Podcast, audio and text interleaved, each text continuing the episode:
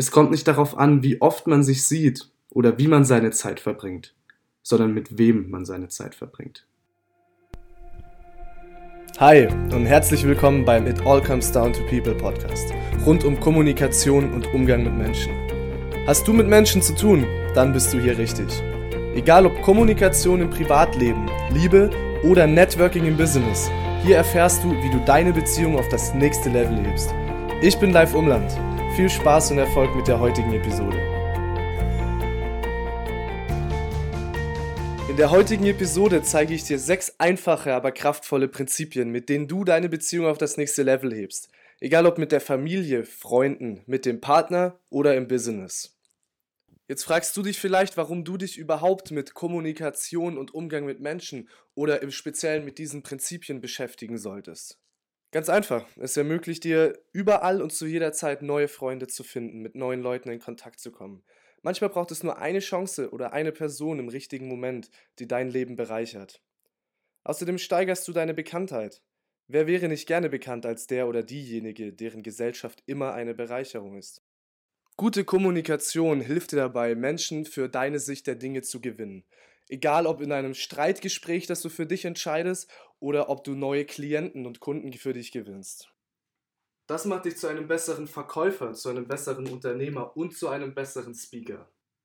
Ganz allgemein wirst du zu einer Person, mit der man sich gerne unterhält. Hast du bis hierhin mit Interesse zugehört? Dann bleib dran. In den nächsten Episoden zeige ich dir, wie du die Prinzipien der Psychologie in deinem Alltag anwendest. Ganz am Anfang kommt es auf das Fundament an, auf das Mindset. Habe etwas zu sagen und bring es mit Bedeutung rüber.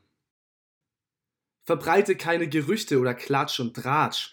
Warum solltest du nicht dasselbe mit deinem Gesprächspartner machen, sobald er durch die Tür auf und davon ist? Der dritte Punkt ist der einfachste, aber wichtigste. Gib. Nimm den Fokus weg von dir und deinen eigenen Wünschen und leg ihn auf dein Gegenüber. Frage dich, wie kann ich dieser Person in diesem Moment den größten Wert bieten? Wie kann ich ihm dabei helfen, seine Ziele zu erreichen? Das Schöne ist, wenn du gibst und Mehrwert lieferst, ohne etwas im Gegenzug zu erwarten und dir das zur Gewohnheit machst, dann wirst du ganz automatisch etwas zurückbekommen.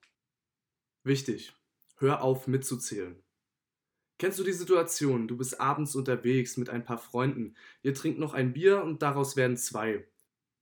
Du leist dir von einem Bekannten zwei Euro, weil du kein Bargeld mehr dabei hast und damit nicht zum nächsten Bankautomaten rennen musst. Ein paar Tage später begegnet er dir irgendwo unterwegs und das Erste, was er anspricht, ist, hast du mir noch die zwei Euro von ähm, letzten Mal? Das hat einen ganz faden Beigeschmack. Aber dieses Beispiel lässt sich auch auf Kommunikation oder auf den Umgang mit Menschen im Allgemeinen anwenden. Gib. Punkt Nummer 4. Behandle jeden Menschen gut und mit Respekt. Willst du wie ein König gesehen und behandelt werden, dann verhalte dich wie einer. Du musst die Meinung von anderen Menschen nicht akzeptieren, aber respektieren. Daran knüpft Nummer 5 lückenlos an. Sei offen und ehrlich. Und ganz zum Schluss, sei nicht effizient, sondern persönlich. Differenziere dich von anderen, scheiß auf Smalltalk. Zeige Emotionen, öffne dich, sei verletzlich, lächle. Zeige Leidenschaft und du wirst die Menschen in deiner Umgebung in deinen Band ziehen. Und wenn tiefgehende Beziehung zu Leuten, zu Freunden ein Lifestyle wird, ist keine Work-Life-Balance mehr erforderlich, weil du immer von Freunden und nicht von Kunden oder Partnern oder Vorgesetzten umgeben bist. Das ist ein Way of Living, ein Lifestyle. Ich möchte euch zum Schluss ein paar Worte aus meiner Best Man Speech mitgeben, die ich letztes Jahr auf der Hochzeit einer der mir wichtigsten Menschen halten durfte. Es kommt nicht darauf an, wie oft man sich sieht oder wie man seine Zeit verbringt, sondern mit wem man seine Zeit verbringt.